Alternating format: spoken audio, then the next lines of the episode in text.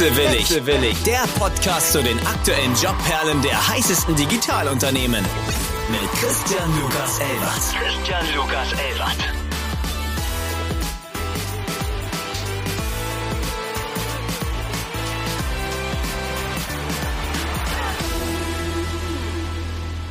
Einen wunderschönen guten Morgen an alle Wechselwilligen da draußen. Wir sind nun in der zweiten Woche beziehungsweise beim zweiten Gast des neuen Jahres angekommen. Den stelle ich euch einmal gleich vor. Vielleicht seid ihr inzwischen schon so genervt von eurem aktuellen Job oder euren Aufgaben, dass ihr jetzt schon wechselwillig seid und nach neuen Opportunities auf dem Markt guckt. Da können wir euch heute was ganz, ganz Tolles und Spannendes vorstellen. Wir hatten in der letzten Staffel hatten wir schon einmal angehende DIGA-Gäste, digitale Anwendungen, Gesundheitsanwendungen vor Ort. Und heute geht es wieder in die nächste Runde mit Hello Better und dem Co-Founder Hannes Klöpper. Einen wunderschönen guten Morgen. Guten Morgen, Tag. So, Hello Better, ein äh, ganz tolles Startup, was vermutlich diverse Fragen, die gleich kommen, mit der Krise gewachsen ist oder einen sehr guten Nährboden auch dadurch hatte. Ich könnte Hello Better selbst vorstellen. Ich vermute mal aber, das kannst du besser gleich. Erstmal aber zu deiner Person. So wie ich gesehen habe, bist du jetzt kein Küken in der Gründerszene. Du hast das schon mal gemacht. Das ist dir auch schon sehr gut gelungen. Sprich, du bist jetzt nicht zwangsläufig aus Versehen in der Startup-Branche gelandet, sondern das muss bei dir eine relativ bewusste Entscheidung gewesen sein. Möchte ich jetzt mal wagen. Es kann natürlich auch nicht so sein. Hannes, freut mich sehr. Was müssen wir über dich wissen?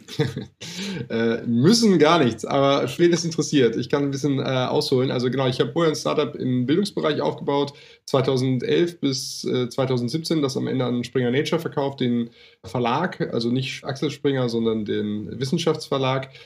Und da lebt das Ganze heute weiterhin, iversity.org als äh, so deren Digitalgeschäft. Und ja, habe dann mir erstmal eine Auszeit genommen habe während der Zeit auch, glaube ich, durchaus mit dem Thema Burnout äh, persönlich so zu tun gehabt und dann erstmal ein bisschen über das Leben nachgedacht, was ich jetzt eigentlich äh, damit anfangen möchte. Und in dem Kontext äh, ich dann angefangen mit David, einem der drei ursprünglichen Gründer von Hello Better, zu sprechen, der ähm, mir nämlich von seiner Forschung erzählte und sagte, Mensch, ne, wir haben da an der Uni Produkte entwickelt, mit denen man psychische Erkrankungen äh, mit einem Digitalprodukt behandeln kann, so Hilfe zur Selbsthilfe im Prinzip, dass man Leuten hilft, die Dinge zu lernen, die sie tun müssen, um sich besser zu fühlen. Das äh, schien mir erstmal sehr einleuchtend und äh, wäre auch sicherlich was gewesen, von dem ich selbst damals äh, gut profitiert hätte. Und ich habe da angefangen, ihm erst so ne, ein bisschen äh, Tipps und Hinweise zu geben, wie man sowas aufzieht, Venture Capital finanziertes Startup, Technologieentwicklung, Teamaufbau und diese Dinge. Und dann kam so eins zum anderen, dass wir irgendwie sagten, Mensch, lass uns das zusammen machen. Und ich bin Teil des Teams geworden. Neben David gab es noch Hanne und Elena, die das in den ersten Jahren äh, aufgebaut hatten, bootstrapped, ohne externe Finanzierung, in einem relativ kleinen Setup, aber sehr erfolgreich, auch schon signifikante Umsätze damit gemacht haben, profitabel waren, also sehr beachtliche unternehmerische Leistung auf der wir da aufbauen konnten. Und das haben wir jetzt eben, äh, haben wir jetzt an allen, alle zusammen an einem Strang gezogen und äh, sind mittlerweile über 120 Leute und ja, aber da kommen wir sicherlich gleich noch zu. Ja, da kommen wir gleich einmal dazu. Wenn wir noch einmal zeitlich zurückspringen, war Iversity deine erste Gründung oder hattest du davor schon andere Startup-Erfahrungen? Jein, ich habe tatsächlich davor mit zwei Freunden, äh, die heute äh, auch ein sehr erfolgreiches Startup aufgebaut haben und irgendwie über 100 Millionen Finanzierung eingesammelt haben damit. Mit denen haben wir direkt nach dem Studium an der Idee gearbeitet die auch, denke ich, sehr sinnvoll äh, ist und irgendwie die Welt schöner und besser macht. Aber der kommerzielle Engel war da halt nicht so, noch nicht so ganz klar. Das war auch ein bisschen andere Zeit im Internet, wo es eben mehr so Modelle gab, hey, lass uns erstmal irgendwas machen, was richtig groß ist. Nicht hier nach Paul Graham, do something that people want. Das ist die größte Herausforderung und dann wird man schon einen Weg finden, das zu monetarisieren. Uns ist es leider nicht damit gelungen, in Deutschland dafür eine Finanzierung zu bekommen. In den USA gibt es eine Firma, die, ähm, ja, die haben irgendwie dreistelligen Millionenbetrag eingesammelt mit einer ganz ähnlichen Idee und das äh, recht erfolgreich gemacht. Das hat bei uns damals nicht geklappt, aber das, war so die, das waren die ersten Schritte. Man muss eigentlich sagen, rückblickend, ich hätte mir auch kein Geld gegeben äh, aus meiner heutigen Perspektive damals, weil wir halt von vielen Dingen natürlich gar keine Ahnung hatten. So, ne? Aber man, äh, man lernt aus seinen Schaden. Aber es ist sehr interessant. Diesen Satz habe ich jetzt in diversen Gesprächen hier schon öfters gehört. Ja. Aber irgendwie dieser gewisse Wahnsinn, der gehört doch dazu. Äh, wenn man nicht weiß, was man alles nicht weiß, dann es, äh, fällt es einem viel leichter zu glauben, äh, dass das schon, äh, dass das schon funktioniert. Und ja, ich glaube, manchmal ist es auch ganz gut, nicht, das nicht zu wissen, was man alles nicht weiß, denn sonst würde man es gar nicht versuchen. Das ist korrekt. Aber hattest du wirklich das Bedürfnis von Anfang an, was zu gründen? Oder du bist und wolltest nicht den oder den klassischen Weg einmal lang gehen und äh, von einer Festanstellung in die andere? Naja, bei mir war es so, dass ich eigentlich immer sehr inhaltlich getrieben daran gegangen bin, dass ich was verändern wollte. Also im Bildungsbereich war einfach die, meine Beobachtung, hey, das Internet äh, verändert unseren Umgang mit Informationen ganz grundsätzlich. Im Privaten nutzen wir völlig selbstverständlich alle möglichen Tools, die uns erlauben zu lernen.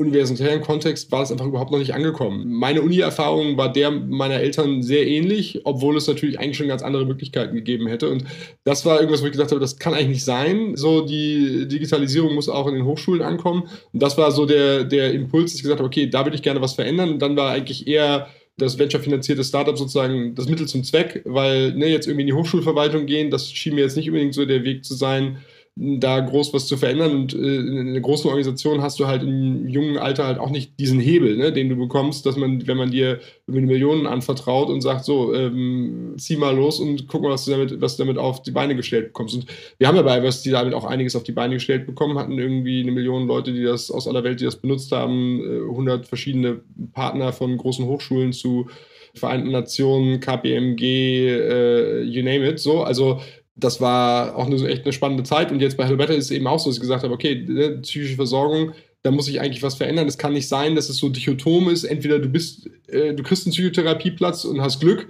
ne, dass du einer derjenigen bist, die da einen ergattern konnten, oder du bist irgendwie auf dich allein gestellt, dass wir einfach ein viel granulareres System brauchen, was äh, verschiedenste Abstufungen unterschiedliche Angebote für unterschiedliche Zielgruppen äh, bereithält. Und das war eben auch hier wieder denn der Weg, okay, das über das Venture-Kapital finanzierte Startup eine Organisation zu bauen, die da wirklich was verändern kann. Okay.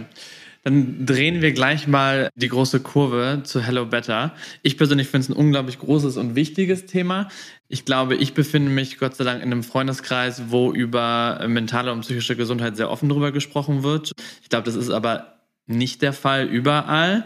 Deswegen sind solche Lösungen, wie ihr sie anbietet, besonders wichtig. Aber auch allgemein finde ich super interessant, den internationalen Unterschied ähm, zu sehen. Bei den Amerikanern gehört das zum guten Ton, äh, einen Therapeuten zu haben. Hier ist das noch verpönt und man spricht nicht drüber. Wenn man sich einmal anguckt, dass sobald man irgendwelche psychischen Erkrankungen in seiner Akte drinstehen hat, hat man ja gleich ein ganz, ganz großes Kreuz bei den deutschen Krankenkassen, wo man, wobei man sich überlegen könnte, das ist einfach die, das sind die größten und teuersten präventiven Maßnahmen, um irgendwelche großen anderen Kosten zu verursachen. Du hast gerade eben gesagt, du hast das ja auch, also die Motivation und das Interesse kam ja auch ein bisschen durch deine eigene Geschichte. Einmal am Burnout gekratzt, einmal ausgebrannt und ähm, es hat dich betroffen und du hast die Wichtigkeit darin gesehen. Oder war das wirklich nur eine Fügung an Gesprächen mit den anderen Gründern? Ja, ja, kam so beides zusammen, ne? dass ich also mich mit dem äh, Thema psychische Erkrankungen auch in meinem Umfeld damit viel zu tun hatte, viel auseinandergesetzt hatte, irgendwie einfach Bücher gelesen habe, auch selber Therapie gemacht habe und so. Und gerade in dieser Phase war, wo ich ge gesagt habe, okay, ich orientiere mich neu, schau mal, was, was mache ich jetzt als nächstes, nachdem ich eben dabei Diversity raus war. Und in, genau in diese Phase ähm, der Orientierung fielen dann eben diese Gespräche mit da, wo ich dann gesagt habe, okay, das ist ein Thema, da kann ich mich für begeistern und äh, da habe ich Bock, auch meine ganze Energie über die nächsten Jahre reinzustecken. Das ist ja auch äh, ne, so, also so ein, das ist ja nicht nur so ein Job wie jeder andere, sondern man äh, muss da schon für brennen, um da über Jahre die Zeit zu investieren, die es braucht, um so, um so eine venture-kapitalfinanzierte Firma erfolgreich zu machen. Also das hätte ich jetzt abgeleitet aus den zwei letzten Projekten, dass du schon für die sehr brennst, sonst wären die vermutlich nicht so weit gekommen. Fakten, Fakten, Fakten. Hello Better 2023.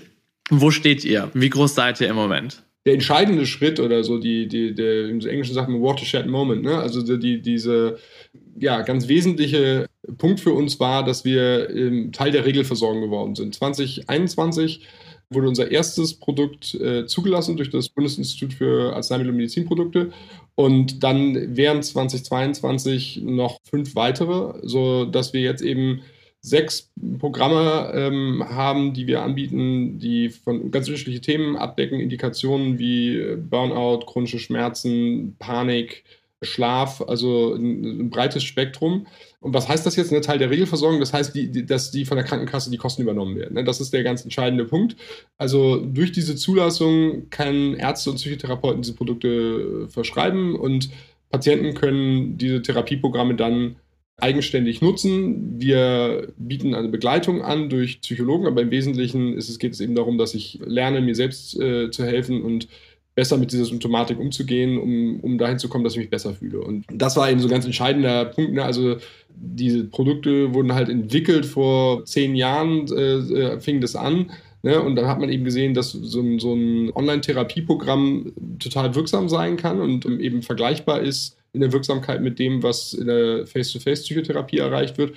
Aber damals war das eben ne, so ein Forschungsthema, äh, da hat es niemand erreicht. Und jetzt ist es halt, sind wir wirklich an einem Punkt, wo ne, jeder, jede das nutzen kann. Und das war für uns ein ganz, ganz großer Schritt. Und damit sind wir eben, ist eben auch ein großes Wachstum einhergegangen in der Anzahl an Patienten, die das nutzen, dem Umsatz des Unternehmens und eben auch den Mitarbeiter. Wie gesagt, wir sind von 5 auf 120 äh, in den letzten drei Jahren gewachsen. Mega.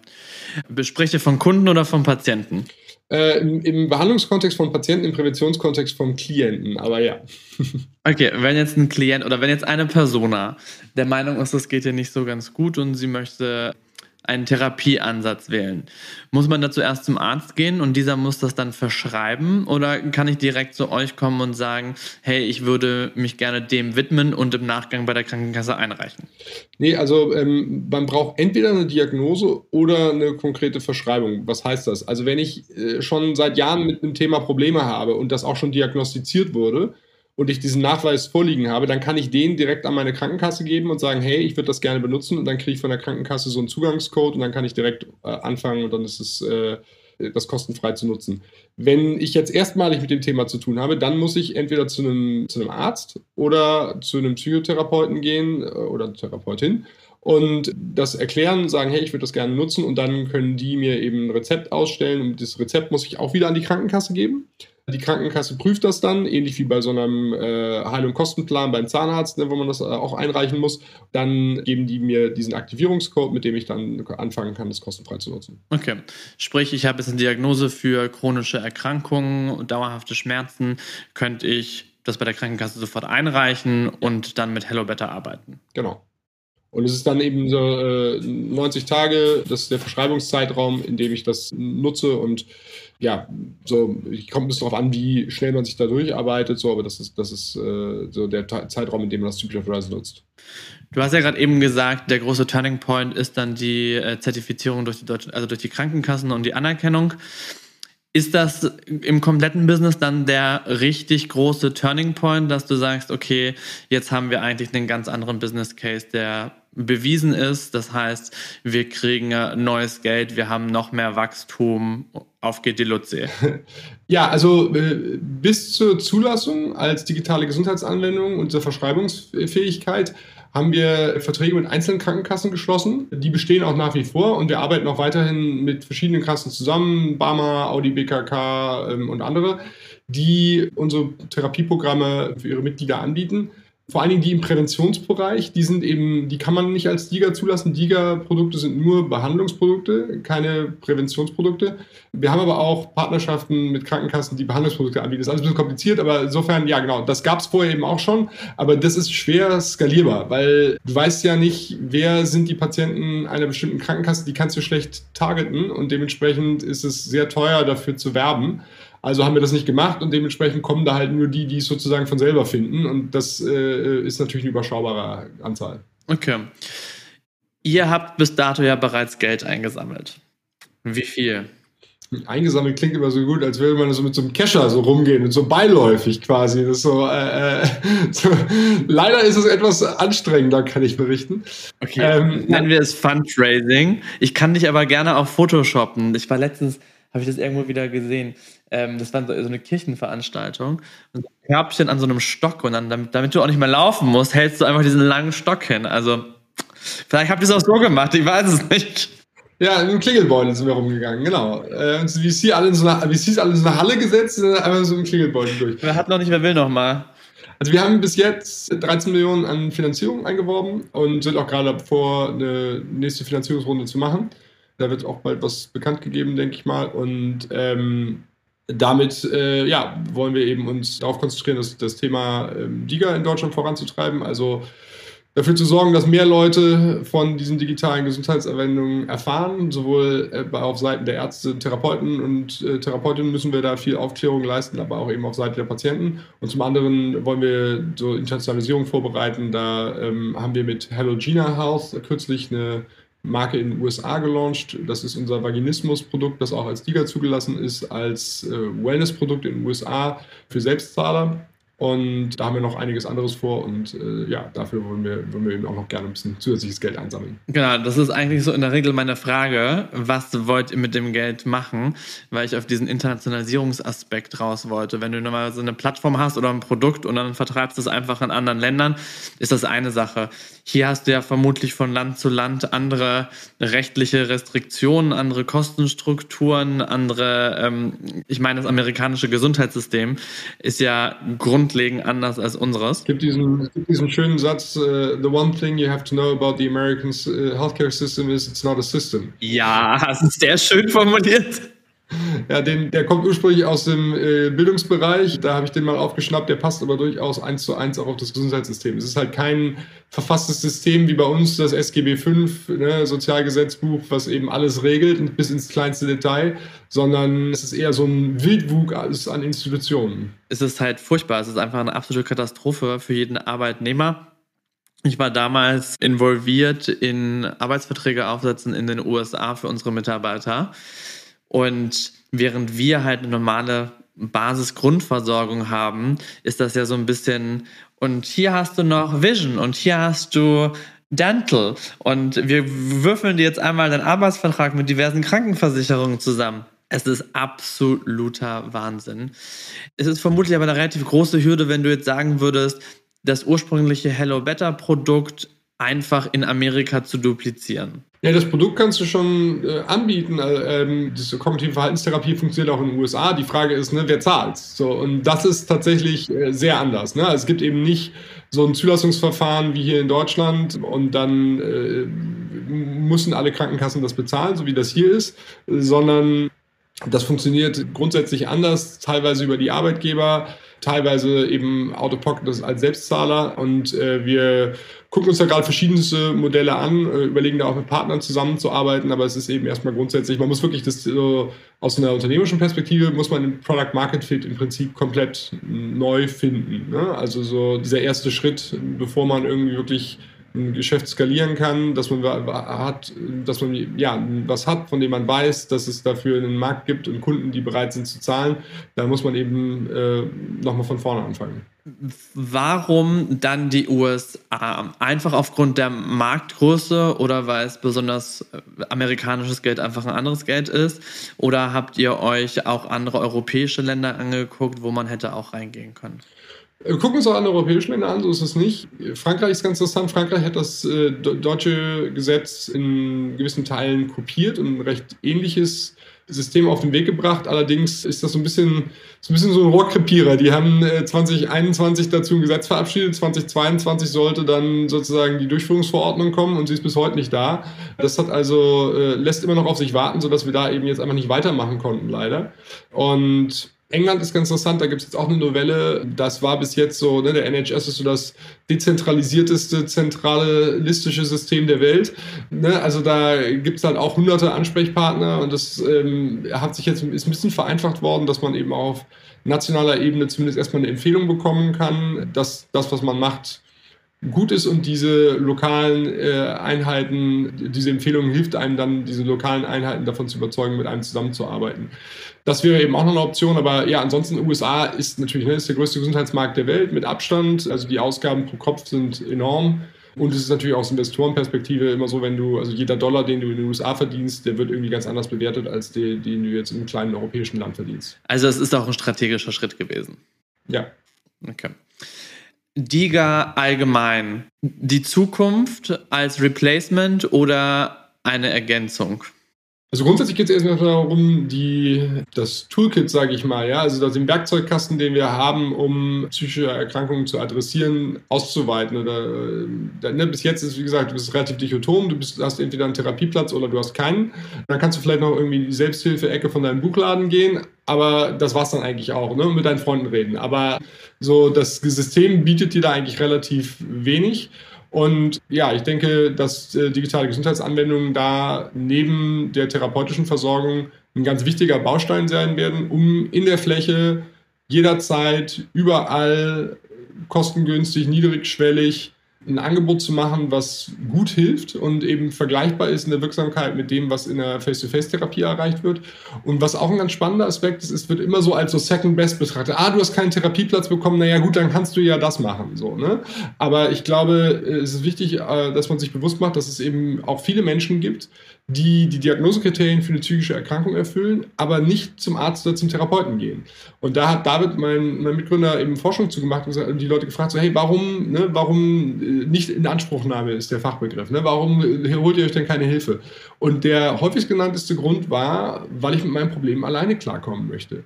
Und das ist also äh, ganz wichtig. Es gibt viele Leute, die wollen äh, diese Betreuung durch einen Therapeuten, aber es gibt eben viele Leute, die wollen die auch nicht.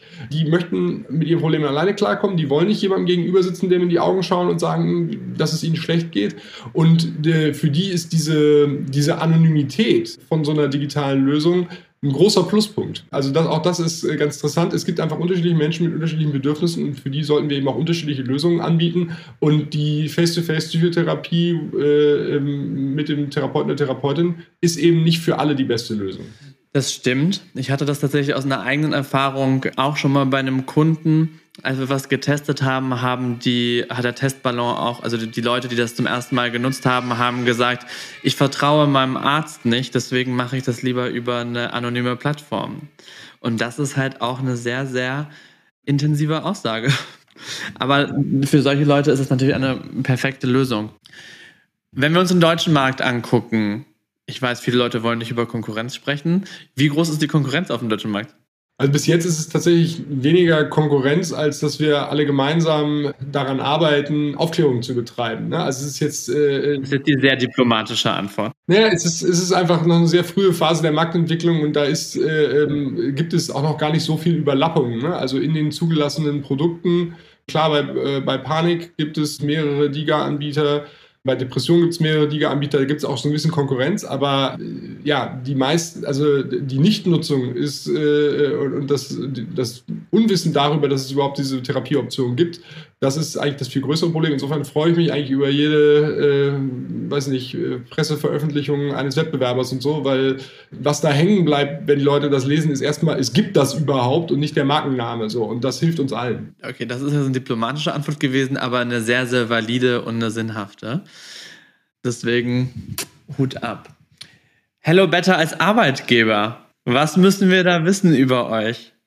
Hat jeder fünf Selbsthilfebücher auf seinem Schreibtisch stehen? Ihr arbeitet überall von der ganzen Welt? Ja, also. Du hast ja gerade eben gesagt, ihr seid sehr schnell gewachsen. Wir sind sehr schnell gewachsen. Es ist grundsätzlich, glaube ich, eine ja, durchaus reflektierte, gewisserweise akademische Kultur. Das, das ist auf jeden Fall so. Ne? Die Leute, die bei uns arbeiten, die haben häufig ein großes Interesse für das Thema psychische Erkrankungen, äh, teilweise aus eigener Betroffenheit oder eben im Familien- und Freundeskreis, ne, dass, dass sie äh, ja, diese Mission antreibt und sagen, okay, da würde ich gerne dabei sein.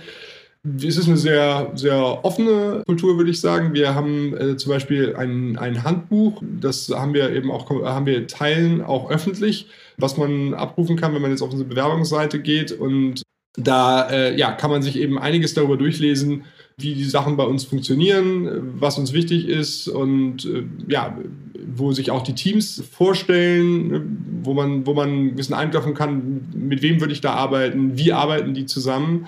Grundsätzlich ähm, ist es so, dass wir remote first sind. Also wir haben zwar ein Büro in Berlin, wir haben auch einen kleinen WeWork-Space in, in Hamburg, aber ansonsten ja sehr verteilt, vor allen Dingen deutschlandweit, aber auch einige Mitarbeiter weltweit, die eben vor allen Dingen über Slack, Google, hier, wie heißt es nicht, Google Docs und, und Drive und diese Dinge so miteinander zusammenarbeiten. Aber das äh, funktioniert muss man sagen, erstaunlich gut. Also wir sind ja alle so ein bisschen dazu gezwungen worden, so ein Setup möglich zu machen durch Corona und haben es aber eben danach auch beibehalten, weil wir eigentlich alle sehr zufrieden damit sind und es einem natürlich auch große äh, Freiheiten einräumt. Ne? Also unsere Mitarbeiter können eben auch in Europa, aber auch über Europa hinaus äh, remote arbeiten. Die müssen das dann eben anmelden. Wir haben dafür alles Prozesse. Philipp, mein Geschäftsführerkollege, der für, bei uns für Operations zuständig ist, der äh, äh sorgt dafür, dass da alles seine seine Ordnung hat, äh, aber dann da hat man da eben große Freiheitsgrade, ja.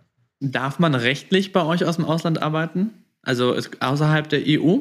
Ja, außerhalb der EU machen wir, kannst du sechs Wochen äh, pro Jahr. Wenn ich mir so ein bisschen den Split eurer Company angucke, ihr, ich vermute mal schwer, dass ihr euch als Health Tech bezeichnet. Ja, Digital Health, ja. Mhm. Digital Health. Wie groß ist die Ratio an Developern bei euch? Also der ganze Tech-Bereich. Ist das, seid ihr so klassisch 50-50? Outsourced ihr einige Sachen ins Ausland? Wie ist euer Team vom Verhältnis aufgebaut? Nee, das ist eher so Product ein Drittel, Sales und Marketing ein Drittel, ein Drittel sonstiges. Okay. Habt ihr auch feste Medical-Leute bei euch im Team oder holt ihr euch die Expertise immer nur dazu? Also wenn ich jetzt Product sage, ist das weit gefasst, dann ist das eben die technische Plattformentwicklung. Das sind die Produktleute, die so Produktmanagement, Design und diese Dinge machen. Und aber auch jetzt das Content-Team. Und da haben wir ähm, also ja, sehr viel Expertise, mehrere promovierte Leute, äh, Leute mit äh, approbierte Psychotherapeutinnen, die eben auch sozusagen ihre praktische Erfahrung damit einbringen. Also äh, da, da ist sehr viel inhaltliche Expertise auch vorhanden, die man ja auch braucht, um diese Dinge zu entwickeln. Und wir haben eben auch das Coaching-Team, also Leute, die äh, Psychologen und Psychologinnen, die die Teilnehmer betreuen. Also das, da ist ähm, ja, viel, viel fachliche Expertise vorhanden. Okay, also ein ganz, ganz bunter äh, Blumenstrauß an allem.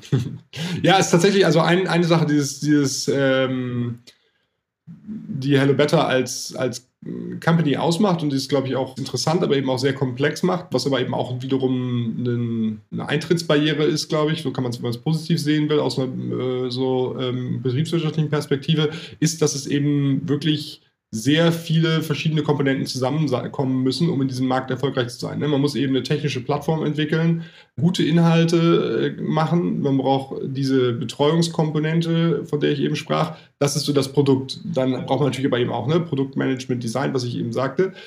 Darüber äh, hinaus braucht man auf der Marketing-Vertriebsseite Leute, die mit Krankenkassen reden, also so klassisch Enterprise Sales, Leute, die mit Ärzten, Psychotherapeuten sprechen. Das ist auch noch B2B-Sales, aber eben dann eher so ne, kleine mittelständische Unternehmen, wenn man so will. Und wir haben die Patientenseite. Darüber hinaus haben wir regulatorische Themen. Ne? Wir müssen uns mit diesem Bundesinstitut für Arzneimittel und Medizinprodukte auseinandersetzen. Wir haben Informationssicherheit, äh, Datenschutzthemen. Äh, wir äh, haben natürlich dann diese ganzen klassischen Prozesse wie People, also ne, das, äh, die, die Mitarbeiter, äh, Verträge, diese ganzen Sachen. Wir haben viele Legal-Themen. Jetzt bitte bloß nicht HR sagen, ja? Ja, äh, genau, da, da, da muss man vorsichtig sein, sonst sind die Leute aus dem People-Team alle äh, schmollen. Das, das wollen wir vermeiden. Genau, also und dann natürlich Finance äh, und, und anderweitig Operations. Also da, da kommen eine ganze Menge Themen zusammen die man eben gut machen muss, damit das Ganze funktioniert.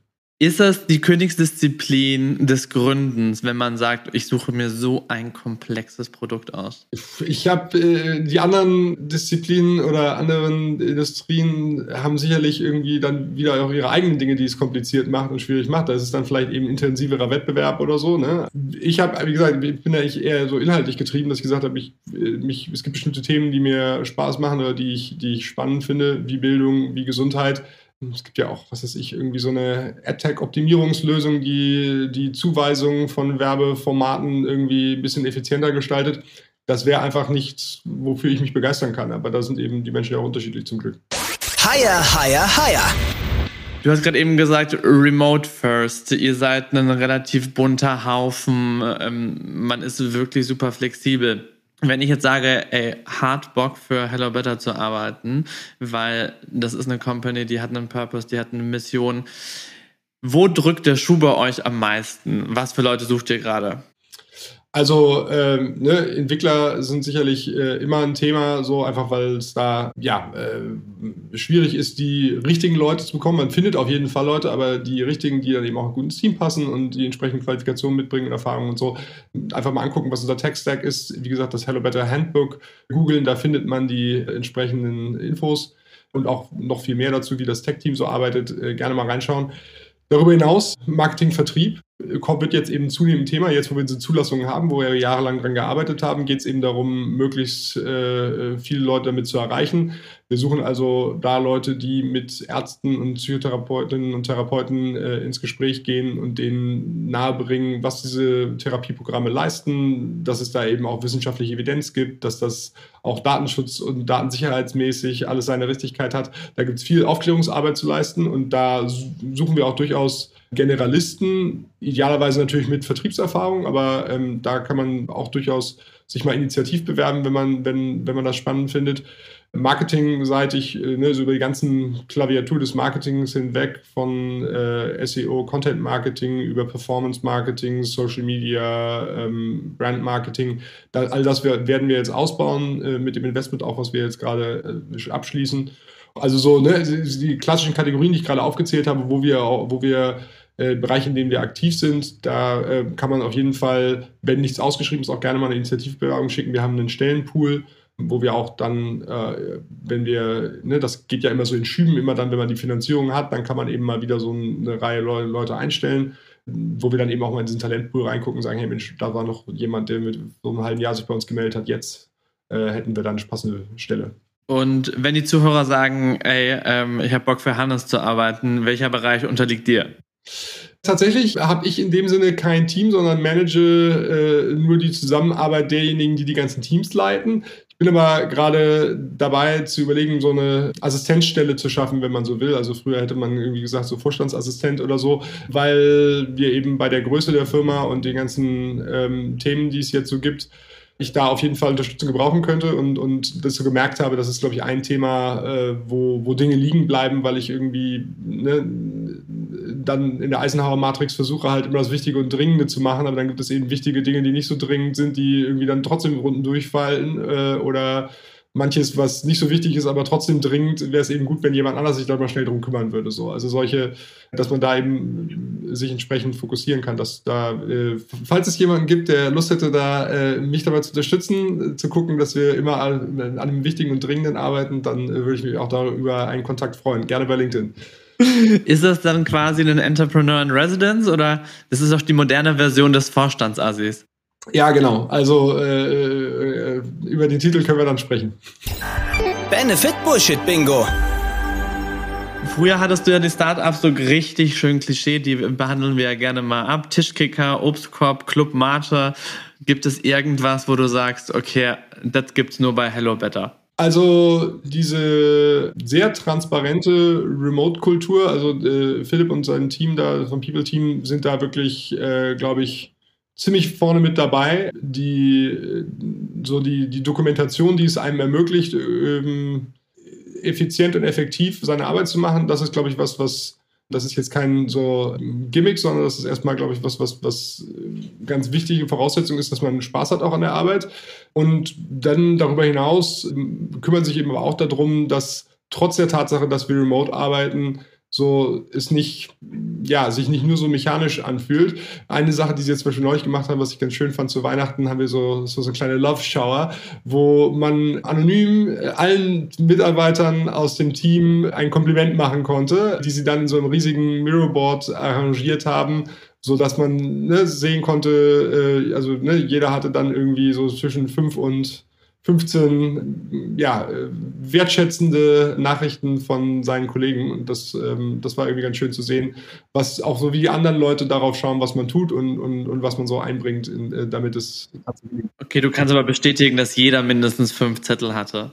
Das wäre jetzt schon sehr doof gelaufen, wenn jemand keine hätte. Nein, da waren alle, wurden da bedacht. Okay. Das ist natürlich, weil alle sehr, sehr glücklich sind, läuft das eine 1A. Nee, Finde ich ganz geil. Ich habe das letztens auch irgendwo gelesen, dass manche Leute das auch an Weihnachten zu Hause machen. Ab und zu die guten Sachen den Leuten aus der Nase zu ziehen, ist vielleicht nicht so eine schlechte Idee. Ja, nee, dieses, dieser, dieser Handwerkerspruch, so äh, irgendwie nicht geschimpft ist genug gelobt, so dass äh, äh wir versuchen eine etwas wertschätzendere Kultur zu fahren. Oh, er hatte mal so einen Gründer. Der hat das genau so handhabt. Genau so. Da hat sich mal ein Mitarbeiter beschwert, hat er gemeint, er könnte ja auch einmal loben. Und dann kam er genau mit dem Spruch. Das läuft 2022 und 2023 nicht mehr. 1A. Deine verrückteste Startup-Story. Was hast du erlebt, was auf keine Kuhhaut geht? Also ich meine, ich habe natürlich in diesem Finanzierungskontext allerlei äh, interessante Dinge erlebt, so wie Investoren sich so gegenüber Gründern verhalten. Das ist immer wieder äh, amüsant. Mein Favorite war ein Typ, ohne jetzt Namen zu nennen, da habe ich ein Intro bekommen von jemandem, den ich kannte, also wo man schon mal sagen könnte, okay, also ich habe da meine Hausaufgaben gemacht. Und dann habe ich dem geschrieben und gesagt, ja, hier ist der Getter so und so, äh, ne, hier sind unsere Unterlagen, lala kam nichts. So, zwei Wochen später nochmal so, ja, sehr geehrter so und so, ne, äh, würde mich freuen, von Ihnen zu hören. Und dann irgendwie nochmal äh, so äh, eine Woche oder zwei später dann so, Entschuldigung, hatten Sie schon Gelegenheit, einen Blick in unsere Unterlagen zu werfen? Antwort? Nein. Punkt. Also kein Hallo, kein, kein freundlichen Gruß oder irgendwas, einfach nur Nein, Punkt. Und ich weiß bis heute nicht, ob er keine, Unterla keine Gelegenheit hat, in die Unterlagen zu schauen oder ob er nicht interessiert war. Also es wird ein ewiges Mysterium bleiben, was dieses Nein-Punkt jetzt eigentlich hieß. Ähm, aber du hast eine Frage gestellt, er hat sie beantwortet. Ja gut, äh, äh, wahrscheinlich eher ein Anhänger des nicht geschimpftes genug gelobt Managements. Vielleicht wirst du irgendwann dahinter kommen und er wird sich in den Hintern beißen, dass er sich die Unterlagen nicht angeguckt hat. Oder dass er es nicht wollte, man weiß es ja nicht. Oder das. Man weiß es nicht. Ich habe noch zwei letzte Fragen für dich und dann entlasse ich dich äh, in den äh, südafrikanischen Sommer, während es hier regnet. Closing Wisdom. Wenn du Bewerbern etwas an die Hand geben könntest, der neuen Generation, was wäre das? Grundsätzlich ist auch äh, die Bewerbung bei einem Unternehmen eine Verkaufssituation. Und was bei allen Verkaufssituationen gilt, und das habe ich selber hunderttausendmal falsch gemacht, also ich will mich da überhaupt nicht äh, rausnehmen, aber trotzdem ist, dass man sich ja überlegen äh, sollte, ne, empathisch zu sein, was braucht eigentlich der andere. Und nicht zu sehr sagen, ah, ich fände es ganz toll, bei euch zu arbeiten, weil ich das für mich mir total gut in den Kram passe und nur darüber zu reden, wie, wie schön das eigene Leben wäre, wenn man jetzt diese Stelle bekäme, sondern vielleicht sich ein bisschen mehr zu überlegen, was könnte denn der andere brauchen und zu sagen, sagen, hey, ich glaube, ihr habt folgende Herausforderung und das weiß ich, weil ich mir das und das angeschaut habe und aufgrund der Erfahrungen, die ich habe und dem, was ich gelernt habe und so weiter, glaube ich euch, dass ich euch damit helfen könnte. Und weil ich für euch dieses Problem löse oder ihr dieses Problem nicht mehr habt, wenn ihr mich einstellt, sind wir dann alle glücklicher.